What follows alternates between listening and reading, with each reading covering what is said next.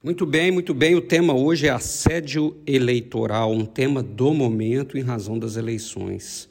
Nesse momento de muita discussão sobre candidato A, candidato B, eu queria trazer essa discussão para o dia a dia trabalhista. O que é assédio eleitoral?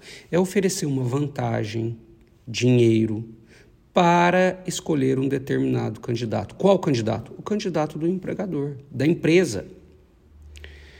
Quais outras condutas configuram o assédio eleitoral? Constranger o trabalhador. Então, esse constrangimento pode ser ameaça de demissão, redução dos quadros, cancelamento de matérias-primas, fechamento da empresa né? Eu peguei uma denúncia agora, aqui na região de Ribeirão Preto, que começou a veicular no grupo do WhatsApp dos empregados é, uma mensagem do empregador falando se o candidato B ganhasse, é, iria reduzir em 30% os quadros da empresa, ia faltar matéria-prima e tal. Então, é uma conduta de assédio eleitoral. Outra coisa, uniformes. Não sei como você chama na sua região, tem alguns lugares do Brasil que chamam uniforme, que é a vestimenta utilizada no dia a dia da empresa.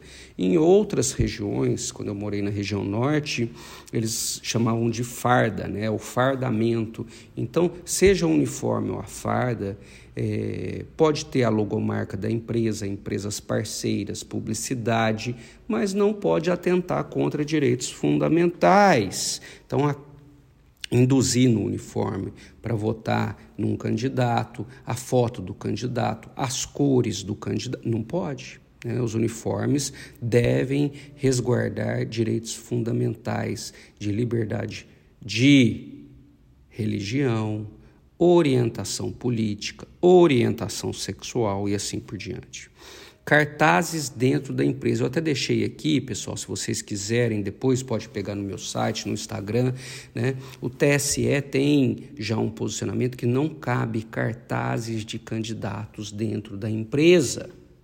Faixas, né?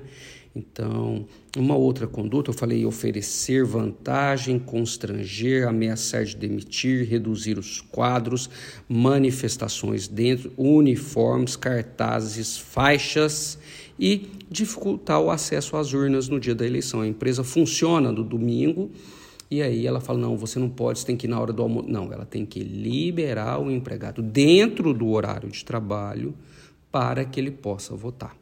Tá? Aí cabe a ele comprovar que votou, né? tem que ter a prova lá, aquele recibinho que, que o cartório eleitoral fornece. Tá bom? Então não pode dificultar é, o acesso às urnas. É um período, vamos elevar um pouquinho o nível de interrupção do contrato. Henrique, quem é o assediador? O empregador, a empresa, que pode ser feito inclusive pelos seus gerentes, seus prepostos, né? É, quem é a vítima? Então, nós vimos o que, que é o, o, o assédio eleitoral, as condutas mais comuns, quem é o suposto assediador e a vítima. A vítima é o empregado. Né? Agora, o conceito de vítima aqui está aberto a todos aqueles que prestam serviço dentro da empresa: o estagiário, o terceirizado, o voluntário, o aprendiz. Tá? Então, todos aqueles que prestam serviço. Bom, muito bem, chegando aqui já à parte final do nosso podcast. Eu fiquei um tempo sumido, né? Agora eu vou trazer vários podcasts. É... Consequências. Eu acho bem sofisticado quem consegue, na área trabalhista, separar consequências para o empregado e consequências coletivas que a empresa terá.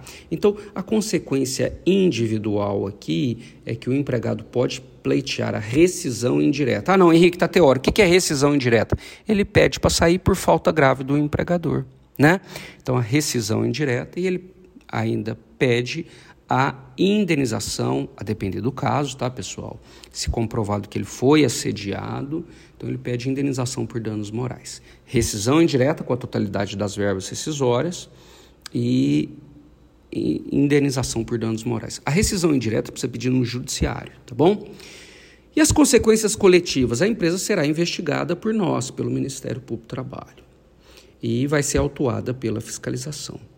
Henrique, então, consequências individuais para o trabalhador, consequências coletivas. Tem alguma outra? Sim, pessoal, em outras esferas, né, a justiça eleitoral ela vai atuar e o MPF vai apurar crime.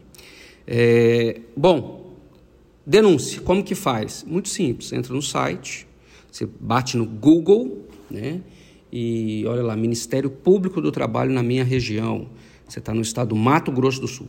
Ministério Público Trabalho Mato Grosso tá?